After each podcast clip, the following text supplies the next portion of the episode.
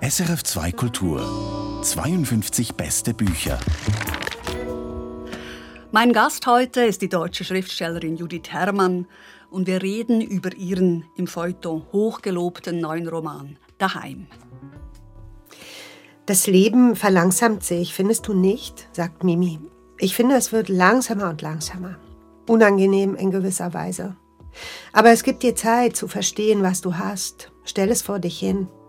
Dann weißt du, wovon du was brauchst und worauf du verzichten kannst. Sie sagt, weißt du, was ich meine? Ich sage, ja, vielleicht. Ich muss drüber nachdenken.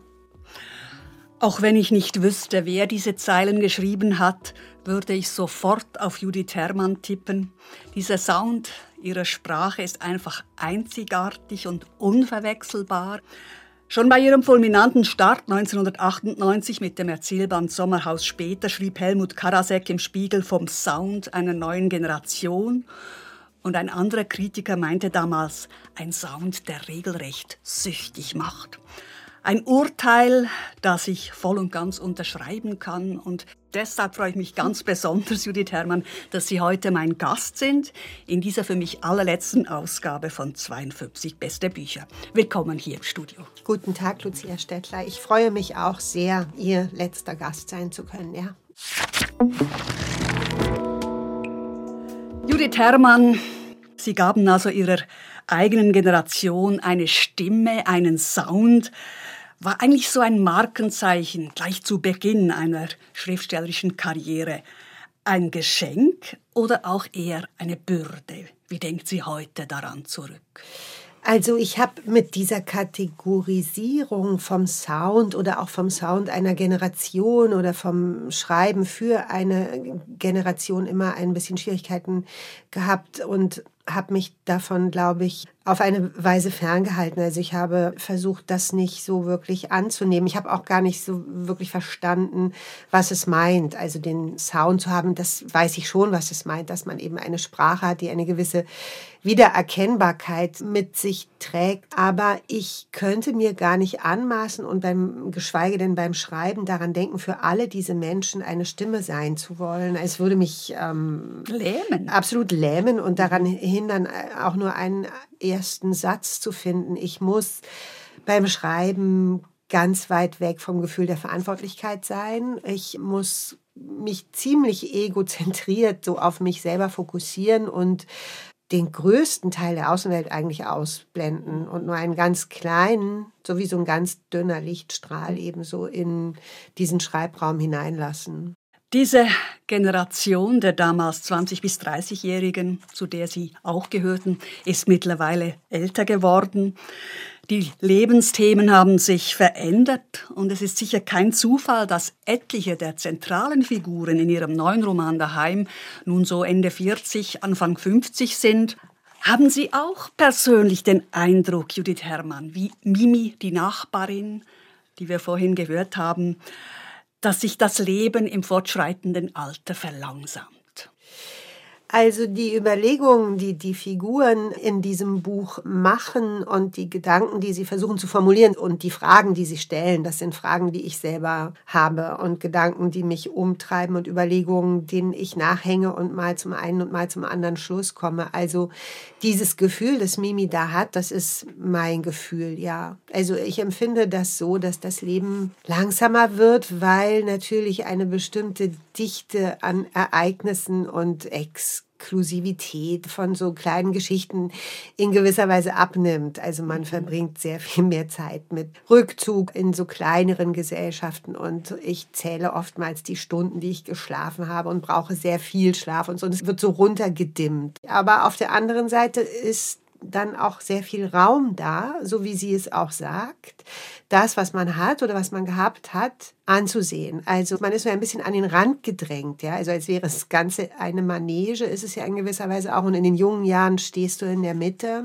zieht alles so an dir vorbei oder reißt dich auch mit und dann wirst du älter und dann treibt es dich eben mehr an den Rand und du bist eher eine Beobachterin des Geschehens mhm. als eine aktive Teilnehmende. Mhm. Aber in diesem Beobachten gibt es ganz viel Möglichkeit für Reflexion und Rückschau und Befragung. Und das finde ich ein Ausgleich oder es ist eigentlich fast genauso schön.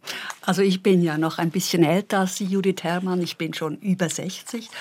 Und da stelle ich noch ein neues Zeitempfinden fest. Und zwar ertappe ich mich jetzt immer wieder, gerade wenn ich mit jungen Leuten zusammen bin, dass ich denke, Mensch, du hast dich eigentlich viel zu lange nicht darauf konzentriert, wie kostbar eigentlich das Leben ist. Erst jetzt, wenn ich eben auch wie Sie denke, ja, jetzt sind die Sommer gezählt oder die Winter, denke ich plötzlich, hast du wirklich nicht zuweilen ein wenig fast zu fahrlässig die Zeit verstreichen lassen. Aber vielleicht ist das auch eine Altersfrage. Vielleicht ist das ja eben gerade im jugendlichen oder im mittelalterlichen Leben so, dass man da noch nicht immer dran denkt, wie kostbar die Zeit ist. Mhm. Ich glaube ganz sicher, dass es so ist. Also ich glaube, man darf vielleicht den Anspruch nicht so hoch drehen an Wahrnehmung und Gegenwärtigkeit. Das Leben verlangt einem viel ab, also die Begegnungen mit den Menschen und die Kommunikation mit dem anderen, mit der Familie, mit einem selbst, mit den Kindern und so. Es ist alles viel und es hieße sehr, sehr streng mit sich zu sein, wenn man sich dann abverlangt, in jeder Stunde so ganz und gar gegenwärtig zu sein. Ich glaube, man ist es immer wieder. Und dann verliert man es wieder und dann ist man es immer wieder. Und das ist eigentlich gut und vermutlich auch genug. Mhm. Mimi sagt ja zur Ich-Erzählerin eben, die Zeit wird langsamer, ist manchmal auch unangenehm, findet sie. Mhm.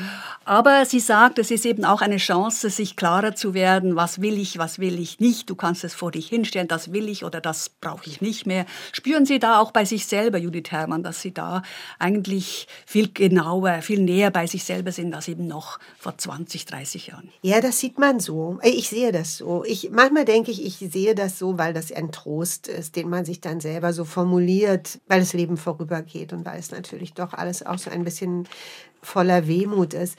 Es gibt eine schöne Sicht von Peter Bixel auf diese Jahre zwischen 50 und 60, von denen er sagt, es seien die besten Jahre. Und es seien die besten Jahre, weil man in ihnen nicht mehr jung und noch nicht alt sei. Mhm. Und das ist wirklich sehr, sehr schön. Und das habe ich mir zu meinem 50. Geburtstag gesagt. Und ich werde es mir jetzt zehn Jahre lang immer wieder sagen, weil es so wahr ist und weil es äh, in gewisser Weise glücklich macht. Also ich kann das ansehen, was ich habe und versuchen, aus all dem ja etwas mitzunehmen in diese Zeit, die jetzt vor mir liegt. Mhm. Judith Herrmann, wir sind eigentlich schon mitten im Roman Daheim, denn die Ich-Erzählerin steht genau an diesem Punkt, dass sie sich klarer werden möchte über ihre Bedürfnisse und darüber, wo sie, wie Mimi an einer anderen Stelle sagt, gut zufrieden sein könnte. Das ist auch so ein wunderbares Judith Herrmann-Wort. Gut zufrieden sein könnte. Welten sind da dazwischen, zwischen zufrieden sein und gut zufrieden.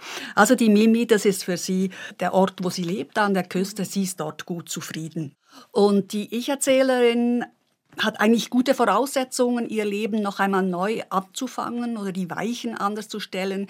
Die Tochter Ann ist ausgeflogen, also sie ist eigentlich frisch verwaiste Mutter sozusagen. Sie ist geschieden und sie entscheidet sich dann eben Berlin zu verlassen und bezieht ein einfaches Haus an der Küste. Ihr Bruder hat dort ein Wirtshaus, ein Restaurant. Dort jobbt sie als Kellnerin. Sie ist ihm zwar nicht sehr verbunden, aber wahrscheinlich war das der Grund, warum sie überhaupt dorthin ging. Und Dort lernt sie dann eben diese Nachbarin Mimi kennen, eine unkonventionelle Künstlerin, die schon dreimal geschieden war, aber gleichzeitig mit beiden Füßen auf dem Boden steht. Und Mimi stellt ihr dann gleich zu Beginn Ihres Kennenlernens die Frage, scheint so, dass du frei bist, niemandem irgendetwas schuldig oder irre ich mich? Wie sehen Sie das, Judith Herrmann? Ist die Ich-Erzählerin tatsächlich frei oder irrt sich Mimi in diesem Punkt? Ich glaube, es ist ähm, sowohl als auch. Faktisch gesehen ist sie frei. Es gibt dieses erwachsene Kind, also das Kind, das groß genug ist, zumindest um in die Welt hinauszugehen. Es gibt die Beziehung zu dem Vater des Kindes und dem Ehemann, die beendet ist. Es hat eine Scheidung gegeben. Es sind ziemlich klare Verhältnisse. Es hat die Auflösung eines gemeinsamen Haushaltes gegeben und so eine ganz direkte Zäsur Also es ist ein weißes Blatt Papier, mit dem diese Ich-Erzählerin in einen neuen Abschnitt ihres Lebens geht und dann kann man auf eine praktische, pragmatische Weise sagen, dass sie niemandem etwas schuldig sei und vielleicht auch für niemanden oder nichts verantwortlich, außer für sich selbst. Aber im übertragenen Sinne ist es natürlich ein bisschen anders. Also die ja, Verantwortung oder eine bestimmte Bindung immerzu an diese Familie, an das Kind und auch an den Mann hört nicht auf. Ob das jetzt schuldig ist, so würde ich es nicht nennen, aber es steht alles doch in einem deutlichen Bezug zueinander, den man nicht mehr auflösen kann. Und so frei diese bestimmte Form der Freiheit ist, glaube ich, im Leben irgendwann dann gar nicht mehr möglich.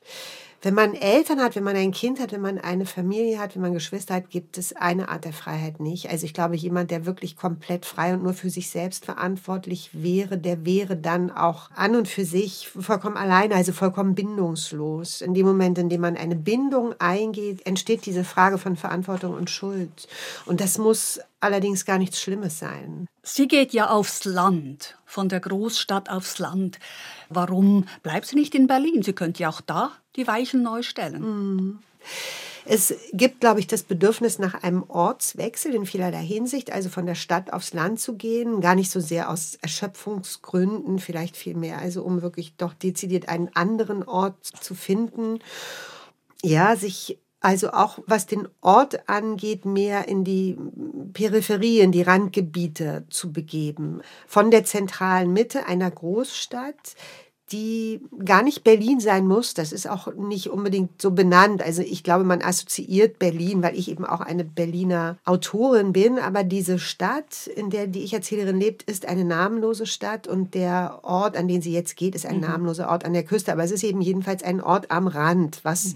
eine Art ähm, Parallele wäre zu dem Ort, an den das Leben an und für sich diese Erzählerin eben allmählich schiebt.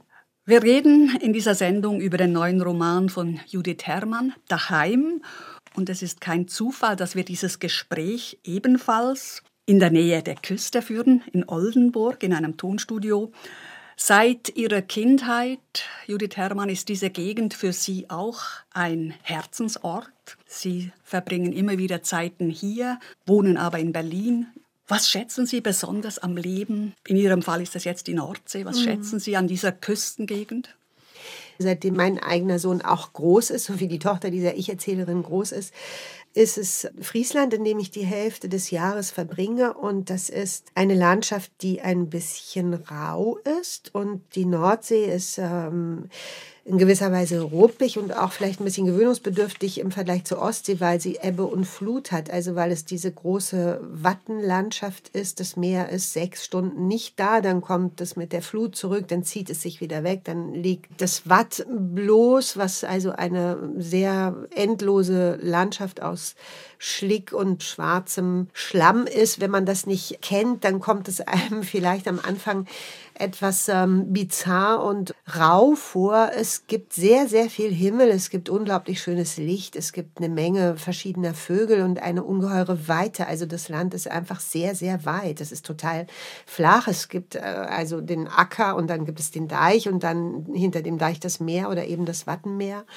Und für mich ist das eine Landschaft, die mich seit frühester Kindheit, dadurch, dass meine Großmutter hier gelebt hat, sehr geprägt hat. Ich glaube, damit ist die Frage beantwortet, also eine Frage der frühkindlichen Prägung. Wäre meine Großmutter, hätte die in den Bergen gelebt und hätte die mich als Kind mit in die Berge genommen, wären vermutlich die Berge meine Herzenslandschaft. So ist es durch diese glückliche Kindheit mit meiner Großmutter hier das Friesland geworden, was ich sehr liebe. Und je älter ich werde, desto mehr kommt es mir im Vergleich zu Berlin, was natürlich nur auch eine stetig wachsende und sich stetig verdichtende Großstadt ist, kommt es mir sehr erholsam und sehr beglückend vor, hier so viel Zeit verbringen zu dürfen und empfinde ich es als ein inneres Aufatmen und Ankommen, wenn ich hier sein darf. Und schreiben können Sie an beiden Orten gleich gut? Oder ist dieses Buch jetzt zum Beispiel eher hier entstanden an der Küste? Ich kann an beiden Orten gleich gut schreiben. Das Schreiben ist tatsächlich in allererster Linie von einem gewissen Grundfrieden äh, um mich herum abhängig. Also es muss alles in Ordnung sein, was meine familiären Verhältnisse angeht. Das ist die Grundbedingung und dann kann ich eigentlich überall schreiben. Aber ich habe dieses Buch tatsächlich äh, vorzugsweise vielleicht fast zu 80 Prozent hier geschrieben und Es ist dann sicherlich so, dass der Blick aus dem Fenster und die Außenwelt äh, in einer sinnlichen Weise mit auf den Text einwirken. Es ist ein Text, in dem es häufig doch den Versuch gibt, diese Landschaft zu beschreiben. Und ich hatte das Gefühl, wenn ich sie beschreiben will, muss ich auch auf sie äh, hinaussehen, wenn ich vom Bildschirm des Computers hochgucke. Also ich hatte das Gefühl, ich muss in der Landschaft sein, wenn ich über diese Landschaft schreiben will. Und deshalb war ich lange hier. Man kann hier im Winter, es ist sehr einsam, nicht? Also es ist eine touristische Gegend, die im Sommer ziemlich voll ist und im Winter ist es häufig sehr verlassen. Die Tage sind kurz, es gibt sehr, sehr viel Dunkelheit, gibt viel Stürme und Regen und so. Und das ist fürs Schreiben ideal. Also ein Tag mit blauem Himmel und Sonne ist doch ein Tag, an dem man raus will und wenn es so dunkel ist wie im Winter, ist das Sitzen am Schreibtisch und das Nachdenken und aus dem Fenster gucken hier sehr gut möglich. Aber das Gefühl von daheim, das haben Sie sowohl hier wie in Berlin oder unterscheiden sich diese Daheimgefühle? Ja, sie unterscheiden sich, weil ich bin in Berlin geboren. Ich kann mir das gar nicht mehr so aussuchen. Das ist die Heimatstadt und das Gefühl zu dieser Heimatstadt ist ein ambivalentes Gefühl. Es gibt ganz viel an Berlin, das mich erschöpft und aufregt und ärgert und nervös macht und es gibt so den Verlust einer bestimmten Stadt, dem ich in gewisser Weise immer noch hinterher trauere, so dieses alte Westberlin und dann auch das Berlin der 90er Jahre, also dieses neue, jetzt ja schon seit 20 Jahren bestehende Berlin, aber da bin ich offenbar langsam den komme ich nicht so richtig hinterher. Also das Verhältnis zur Heimat Berlin ist ein zwiespältiges. Und das Verhältnis zur Heimat in Friesland ist so durchaus richtig so ein selbstgewähltes. Also ich habe mir das ausgesucht. Ich habe diese Landschaft und das Haus der Familie, das da steht und in dem ich lebe, ich habe das übernommen. Also meine Familie hat es mir angeboten und ich habe es angenommen und übernommen. Ja, durchaus aus Liebe. Also dieses Gefühl der Heimat, was Friesland angeht, ist nicht ambivalent. Es ist ziemlich klar. Es gibt nichts, ähm, das ich da anzweifeln würde. Es gehört für mich zu den ganz großen Stärken Ihres Romans daheim, dass Sie uns eben am Beispiel verschiedener Figuren ganz unterschiedliche Definitionen und Auffassungen von daheim vorstellen. Also für die einen, wie zum Beispiel für Mimi, reicht es schon, wenn sie sich an einem Ort eben gut zufrieden fühlt. Mimis Bruder, der ist Landwirt, Schweinezüchter, Arild heißt er, mit dem die Ich-Erzählerin übrigens dann auch eine Liebesaffäre hat. Er ist noch anspruchsloser. Er sagt, ich möchte einfach nur eine gute Zeit haben, mehr will ich nicht. Und dann gibt es noch die Ich-Erzählerin selber, die etwas heimatlos in der Welt steht, hat man den Eindruck. Sie formuliert es an einer Stelle so, es ist Abend, sie hat bis spät im Restaurant ihres Bruders gearbeitet und er will sie noch äh, auffordern, über Nacht zu bleiben und sie schlägt sein Angebot aus. Darf ich Sie bitten, Judith Herrmann, uns diese Stelle vorzulesen? Ich sage danke, aber ich will lieber nach Hause fahren. Ich brauche Schlaf. Du brauchst auch Schlaf. Nach Hause, sagt mein Bruder gedehnt, nach Hause. Wie das klingt. Ganz normal, es klingt ganz normal. Fühlst du dich hier zu Hause oder was? Draußen, meine ich, in diesem Haus am Polder. Ich sage, und was wäre, wenn? Ich trete aus der Küche in den Garten und ziehe die Tür hinter mir zu. Die Nacht ist warm, im Ort sind die Straßenlaternen schon ausgegangen, alle schlafen und der Himmel ist hoch und voller Sterne. Ich gehe aus dem Dorf raus und die dunkle Landstraße lang, die vereinzelten Höfe liegen schwer in der Ebene. Diese Welt ist meine Welt, weil ich gerade hier bin. Das ist alles. Vielleicht würde ich meinem Bruder diese Antwort geben wollen. Judith Herrmann las eine kurze Passage aus ihrem Roman Daheim, über den wir heute in 52 beste Bücher diskutieren. Diese Welt ist meine Welt, weil ich gerade hier bin. Das ist alles. So einfach würde ihre Protagonistin, die Ich-Erzählerin, also auf die Frage ihres Bruders antworten, ob sie hier zu Hause ist, sich zu Hause fühlt. Aus dieser Antwort spürt man eigentlich schon, finde ich, dass sie auf einem guten Weg ist zu neuen Ufern, denn sie sucht ja irgendwie eine Unabhängigkeit. Und auf diesem Weg muss sie ja auch ein bisschen sich lossagen von all diesen Verpflichtungen, die sie auch immer noch spürt. Ja, es ist ein bisschen die Suche nach einer neuen Identität jetzt, wo so verschiedene Dinge sich abgeschlossen und beendet haben. Also das sind so Pläne, die man macht, nicht? Also im Leben oder, oder Dinge, von denen man oftmals denkt, dass sie zum Leben dazugehören. Also diese Frage nach der Familie, nach dem Gründen einer Familie, dem Suchen und Finden einer Beziehung, Schließen einer Ehe, die Arbeit, ein gemeinsames Haus und so weiter und so weiter. Und also all diese Dinge versucht man und wenn man Glück hat, dann finden die in gewisser Weise statt. Und wenn man noch mehr Glück hat, dann gehen die auch auf eine gewisse gute Weise so vor sich. Und Irgendwann beendet sich etwas durch das Größer oder Großwerden der Kinder und dann den Auszug der Kinder und plötzlich, oder das habe ich jedenfalls selber auch so empfunden, gibt es eine sehr starke Zäsur, also die Zäsur des groß gewordenen Kindes und vielleicht auch so des 50. Lebensjahres, was ja irgendwie doch eine beeindruckende Zahl ist. Und dann gibt es so ein kleines Innehalten und plötzlich doch die Frage danach, wer man eigentlich also geworden ist oder, oder wer man ist und wie es jetzt so weitergehen soll. Also mit welcher Identität man in diese, es sind so komische Begriffe, aber sie fallen mir einfach ein. Es ist in gewisser Weise eine Schlussgerade. Also es gibt jetzt irgendwie so ein Finale. Es geht nicht mehr ins Offene. Also es geht ja irgendwie eine ganze Weile im Leben ins Offene. Und dann plötzlich tut es das aber nicht mehr, sondern etwas schließt sich und es geht dann eben ja in so eine, wie so in so ein Becken. Mhm. Und die Frage ist eben, mit welcher Identität, mit welchem Namen, mit welchem Ausdruck, welcher, welcher inneren Haltung tue ich das? Also mit welcher inneren Haltung betrete ich diesen finalen Raum? Und damit beschäftigt sich diese Ich-Erzählerin. Also sie besieht sich und sie besieht eben diese Jahre und dann gibt es diese merkwürdigen Auftauchen, immer wieder auftauchenden Bilder aus der Erinnerung und plötzlich aber auch eine gewisse Fragwürdigkeit dieser ganzen Erinnerung. Also inwieweit ist eine Erinnerung tragfähig? Inwieweit ist sie ausgedacht oder ist sie, ja, ist sie erfunden oder zurecht zurechtgeschnitzt, je nachdem, wer man eben heute sein möchte. Identität besteht aus Erinnerung, aber wer macht diese Erinnerung? Also die Realität oder man selber? Und Fragen dieser Art sind einer von vielen roten Fäden, die sich durchs Buch ziehen und die Ich-Erzählerin hält sie in der Hand und lässt sie fallen und nimmt sie wieder auf und kommt auch nicht wirklich zu einem Schluss. Also das ist, glaube ich, etwas, was für mich als Schreibende auch typisch ist. Ich kriege kein Fazit hin und ich will es auch gar nicht formulieren. Ich will Fragen stellen und mhm. dem Leser diese Frage dann auch in gewisser Weise übergeben. Und die mhm. Antwort kann er auch und muss er auch für sich behalten. Mhm. Aber ich würde diese Fragen gerne teilen, also öffnen und mhm. aufmachen und habe viel weniger Antworten als Fragen, ja. Aber vielleicht läuft es auch gar nicht auf ein Fazit genau. heraus, sondern das ist ein Prozess, genau. eine Entwicklung und das wird sehr deutlich an dieser Ich-Erzählerin. Und das ist ja auch so typisch irgendwie für sie. Sie ist geschieden, aber mit wem teilt sie eigentlich ihre meisten Reflexionen über ihren neuen mhm. Zustand? Mit ihrem Ex-Mann, mit Otis. Also dem ist sie ja noch sehr verbunden und das ist auch eine sehr interessante Person in ihrem Roman, dieser Otis, dieser Ex-Mann.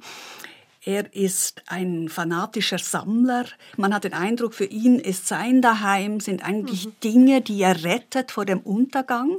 Er ist so quasi ein Messi. Sie sind auch nie zusammen gelebt, weil mhm. sie hätte das nicht ausgehalten in diesem Chaos im, im, gewissen Sinne, obwohl er eigentlich kein Chaot ist. Er hat ja das alles sehr genau archiviert. Er weiß genau, was er hat und hat dann auch für jeden immer gleich das Passende in seiner Brockenstube, sagen wir im Schweizerdeutschen.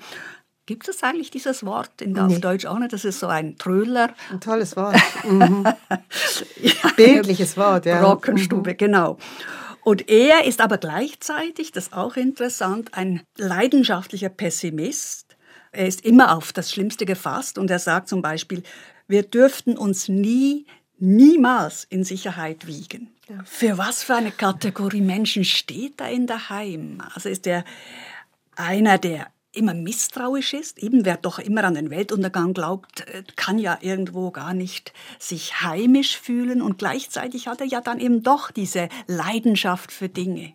Also die Ich-Erzählerin ist ihm durchaus auch verwandt in dieser Lebenshaltung, also in dieser Art, das Leben nicht für selbstverständlich zu nehmen und die Dinge, die einem gehören und die gut sind und die man besitzt oder so, nicht für selbstverständlich zu nehmen und auch alles in gewisser Weise so ins Verhältnis zu setzen. Es gibt eine kleine Szene, die mir da wichtig ist oder nur eigentlich ein Satz. Da wird das zitiert, also Otis Meinung, man dürfe sich im Leben auf nichts verlassen und man müsse auch immer mit dem Schlimmsten rechnen und dürfe sich nicht in Sicherheit wiegen.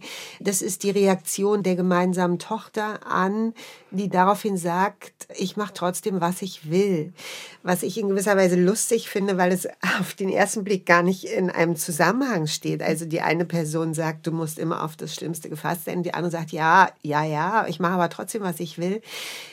Das ist aber etwas Wahres oder an ihrer Antwort ist etwas Wahres, weil einen natürlich dieser schuldhafte Bezug zur Welt total lähmt, nicht? Also es hat eben etwas, etwas, was dich kettet und die Dinge mit einem immerwährenden und massiven Schuldkomplex belädt und es ist sozusagen Ans Stimme, die da so wie für mich spricht oder für die Ich-Erzählerin und die sich da so rauswindet, wenn sie sagt, okay, aber ich mache, was ich möchte. Mhm. Und dieses Prinzip von Anne ist eins, was ich gerne hätte und was die Ich-Erzählerin auch gerne hätte. Und ich kann es überhaupt nicht befolgen. Die Ich-Erzählerin kann es ein kleines bisschen befolgen. Und trotzdem hat sie eine Liebe, die auch nicht aufhört, sondern immer da ist zu diesem Blick von Otis auf die Welt. Also es ist ein Blick, der ihr in gewisser Weise richtig vorkommt und der in gewisser Weise auch richtig ist. Aber es ist auch ein Blick, mit dem es sich schwer leben lässt. Und sicherlich ist das mit ein Grund für sie nach dem Ende dieses Lebens zu dritt, in dem die Tochter eine gewisse alltägliche Struktur geschaffen hat, die wegfällt mit dem Weggang der Tochter, sich dann auch aus dieser Beziehung zu Otis zu lösen, weil ein ganz normales Leben mit ihm eben gar nicht möglich wäre. Mhm. Ja.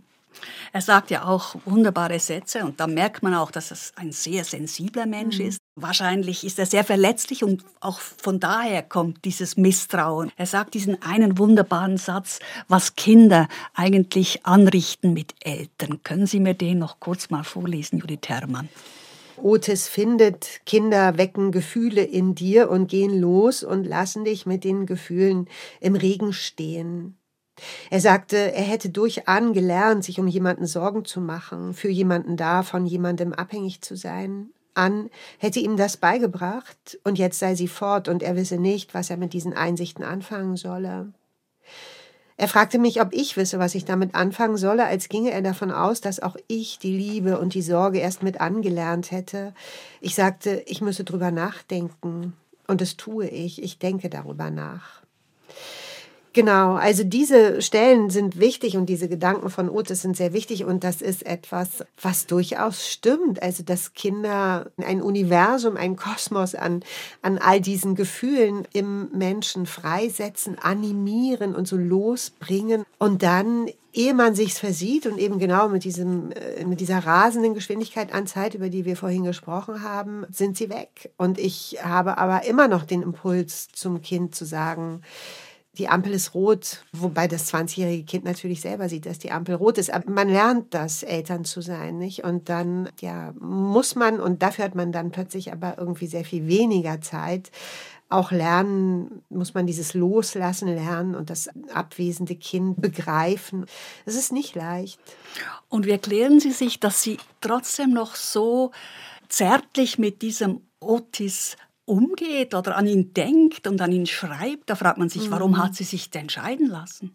Also ich glaube, dass es bestimmte Bindungen gibt und Freundschaften gibt, Beziehungen, die so prägend gewesen sind, dass es eine Art räumliche Trennung oder vielleicht auch so eine gewisse emotionale Trennung gibt, aber es gibt trotzdem ein Fundament, an dem dann nicht mehr zu rütteln ist. Und ich glaube, Otis Blick auf die Welt ist ein Blick, den die Ich-Erzählerin liebt. Und diese Liebe ist etwas, was nicht zerstörbar oder auch gar nicht zu beenden ist. Und sein Blick auf die Welt ist durchaus auch ein Blick, nach dem sie sich in gewisser Weise immer sehnt oder von dem sie immer wieder etwas hören möchte und der ihr so vertraut ist. Also sie ist eine Fremde in dieser Welt da an der Küste und sie lässt sich sehr wohl ein auf diese Menschen, mit denen sie dann plötzlich ein neues Leben beginnt und sie bekommt auch etwas dafür, dass sie sich so einlässt. Aber es gibt eine Grundverbindung, eine Grundströmung und die geht zu Otis hin und von ihr aus zurück zu ihm. Das ist die Sendung 52 beste Bücher. Mein Gast ist Judith Herrmann und wir reden über ihren neuen Roman Daheim. Dieses Buch ist für mich ein stilles Buch und zugleich kluges Buch. Eines, das über das Leben, über das Älterwerden und über die Frage nachdenkt, wie bringe ich meine Sehnsucht nach Geborgenheit und den Drang nach Unabhängigkeit unter einen Hut. Man hat ja immer gesagt, oder man sagt es nicht nur, es ist auch so, dass sie wirklich eine Meisterin der Kurzgeschichte sind. Man hat sie immer wieder mit Alice Munro verglichen. Und ich finde, was ihnen hier wirklich hervorragend gelungen ist, ist, dass sie diese Stärken der kurzen Szenen, der poetischen Miniaturen eingebunden haben in die große Form. Also die große Form lässt ihnen dann eben auch Raum, tiefer diese verschiedenen Figuren, es sind ja nicht so viele, eben auszuleuchten, dass man eben so einen Otis oder eine Mimi oder den Bruder der Ich-Erzählerin, dass sie da eben auch Raum haben, in die Tiefe zu gehen. Sie haben ja jetzt auch sehr viel Lob bekommen für diesen Roman, waren sogar nominiert für den Leipziger Buchpreis. War das auch ein bisschen Ihre Ambition, in dieser langen Form sich auf Ihre Gabe der Kurzform zu konzentrieren oder hat sich das mhm. einfach ergeben? Es ist ähm, nie etwas Konstruiertes. Es ergibt sich tatsächlich während des Schreibens. Aber ich habe vielleicht manchmal währenddessen gemerkt, dass ich bestimmte Techniken oder so eine Art und Weise auf einen Punkt kommen zu wollen oder so Dinge kulminieren zu lassen und dann wieder abzubrechen und so neu anzusetzen. Also dass das so Techniken gewesen sind aus dem Schreiben von Erzählungen, die mit in den Roman eingeflossen sind. Der Roman hat ganz eindeutig ein total offenes Ende und das ist ein Ende einer Short Story eigentlich. Also ich glaube, am Ende bin ich sehr in die Konditionierung des Schreibens von Erzählungen zurückgegangen und diese grundsätzliche Art, dass Erzählungen eben ein offenes Ende haben und mit einer Frage aufhören und nicht mit einer Antwort. Diese Art hat das Schreiben des ganzen langen Textes begleitet. Also wenn man eine Kurzgeschichte schreibt, dann verlässt man sich darauf, dass der Leser dieses offene Ende mitmacht. Also dass der Leser nicht am Ende der Kurzgeschichte denkt, wovon hat die jetzt geredet, sondern dass der Leser dieses offene Ende als eine Art Übergabe begreift. Ja, also er übernimmt die Geschichte und er erzählt sie weiter. Und dazu gehört ein gewisses Grundvertrauen in einen Leser. Zagajewski nennt das den guten Leser.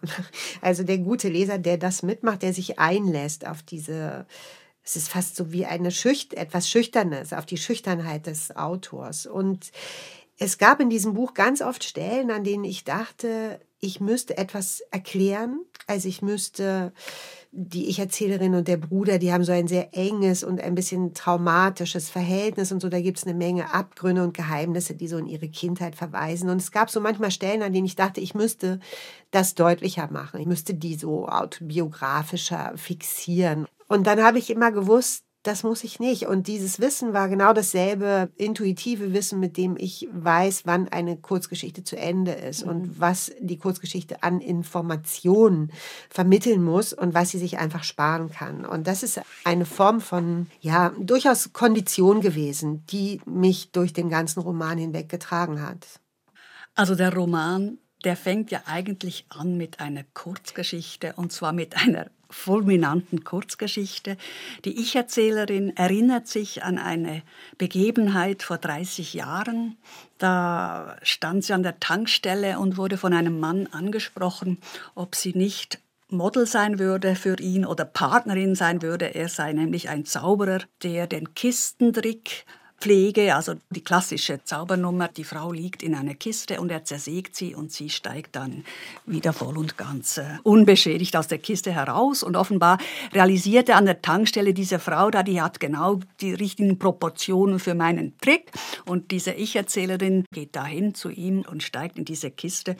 Und sie kommen überein, dass sie die ideale Partnerin ist. Das ist dann auch wunderbar erzählt, weil ich finde, es ist auch so eine eigenartige äh, Kulisse, weil wir alle haben haben ja diesen Zaubertrick irgendwo im Kopf, ob wir es gesehen haben oder uns vorstellen können. Auf jeden Fall endet dann die Szene, dass sie ihm sagt, okay, ich komme mit, das ist für ein Kreuzfahrtschiff, sind die engagiert, die Frau vom Zauberer ist auch dabei und eigentlich wäre die Reise nach Singapur gegangen, aber am Schluss reist sie eben nicht mit. Und Jahre später wird sie dann erstaunt an Otis über diese Erinnerung berichten und äh, diese Stelle möchte ich, dass Sie uns vorlesen, Judith Herrmann. Ich hatte mich nicht nur an die Kiste erinnert, ich hatte mich mit einem Mal auch an alles andere erinnert. Die kratzige Decke, das Polster des Kissens unter der Öffnung für meinen Kopf, das Fensterbrett aus Terrazzo mit versteinerten Muscheln darin, der Geschmack des Eistees, der Geruch der Frau, streng nach Pfeffer und Essig. Ich hatte mich an mich selbst erinnert, an das Kleid, das ich in der Kiste getragen hatte, ein knielanges Kleid mit Spaghettiträgern, blau mit weißen Punkten bedruckt, meine Haare glatt, kurz, braun. Und trotzdem war diese Erinnerung die Erinnerung an eine Fremde gewesen, an jemanden, den ich gar nicht kannte, dem ich nie begegnet war. Wer war sie? Wo kam sie her und wo war sie hingegangen, nachdem die MS Aurora ohne sie abgelegt hatte? Und warum um alles in der Welt hatte sie das mitgemacht? Warum hatte sie sich in diese Kiste gelegt und in zwei Hälften teilen lassen? Otis, hätte ich gerne gesagt. Ich hätte gerne geflüstert. Otis, warum hat sie vor nichts Angst gehabt? Warum hat sie vor nichts Angst gehabt? Ist das jetzt die ältere Ich-Erzählerin, die fast ein bisschen sehnsüchtig an die eigene Jugend zurückdenkt, wo man eben mhm. noch so unbekümmert ist. Ich weiß nicht, ob es mit Mut zu tun hat. Vielleicht hat es auch mit Naivität mhm. zu tun. Ich weiß es nicht. Ich glaube, ehrlich gesagt, es hat mehr mit Naivität zu tun. Und mit Naivität und mit einer gewissen Gleichgültigkeit gegenüber der Kostbarkeit des Lebens, die rührt aus so einem Unwissen, ja, also aus so einer ganz stark ausgeprägten Gegenwärtigkeit, also der Gegenwärtigkeit des Jungseins. Und diese Angstfreiheit, die kommt aus dem Gefühl, was soll einem geschehen? Also man hat überhaupt gar nicht sprichwörtlich den Horizont, sich auszumalen, was alles möglich sein könnte und wie viele mögliche unzählige Schrecken diese Welt äh, für jeden Einzelnen so übrig haben kann. Also das ist eine Frage gewesen, die ich mir selber schreibend gestellt habe. Also Sie haben völlig recht, das Buch beginnt mit einer Kurzgeschichte. Es ist im ursprünglichen Arbeitsprozess eine Kurzgeschichte gewesen eine ganz klassische Short Story, also diese junge Frau, die Begegnung mit dem Zauberer, die Überlegung, aufs Kreuzfahrtschiff zu gehen und die Entscheidung gegen das Kreuzfahrtschiff und dann das offene Ende, was tut die jetzt? Und der Unterschied zu anderen Kurzgeschichten war der, dass die mich nicht verlassen hat, diese junge Frau, sondern dass ich immer zu, also so wie so ein Traumbild, dass man nicht los wird, sah ich die auf diesem Balkon sitzen mit dieser Entscheidung gegen den Zauberer, gegen das Kreuzfahrtschiff und ich selber hatte diese Frage an diese junge Frau. Warum hat die eigentlich vor nichts Angst? Und wenn sie sich gegen das Kreuzfahrtschiff und gegen den Zauberer entscheidet, wofür entscheidet sie sich stattdessen? Wie geht es mit ihr weiter? Also es gab zum ersten Mal das Bedürfnis, eine Kurzgeschichte weiterzuerzählen. Und das war eigentlich was ganz Schönes. Und ich wusste, dass ich ganz viel zu erzählen hatte. Also, dass ich nicht nur dieses Bedürfnis hatte, so einen Spot zu machen, wie es eben oftmals so der Grund für eine Short Story ist, sondern dass ich wirklich dann einmal einen langen Faden haben wollte und mit dieser Figur zusammenbleiben wollte und mich diesen Fragen, auf die ich gar keine fixen Antworten habe, der Frage nach der Angst damals und der Frage, wovor habe ich heute Angst oder wovor hat diese mögliche Ich-Erzählerin heute Angst? Oder hat sie vielleicht gar keine Angst oder kann man Angst ablegen? Verändert die sich? Welche Gestalt nimmt die an? Und so. Also diesen Fragen so schreibend nachzugehen, das war es, was ich wollte. Mhm. Es ist sehr interessant. Sie bezieht ja ein Haus für sich alleine dort an der Küste und hört nachts irgendwelche Geräusche und dann denkt mhm. dann eben dieser Bruder von, von Mimi, das könnte ein Marder sein. Und im Zusammenhang mit der Fallenstellung kommt ihr ja dann diese Geschichte wieder in den Sinn. Weil eine mhm. Marderfalle ist offenbar auch so irgendeine Kiste, in der er, reingehen sollte. Also dann, so kommt ja dann mhm. die Kiste überhaupt ins, äh, ins Gespräch. Und das Motiv zieht sich ja dann weiter. Es kam mir dann spontan in den Sinn, es gibt ja auch dieses Wort Beziehungskiste. Ja.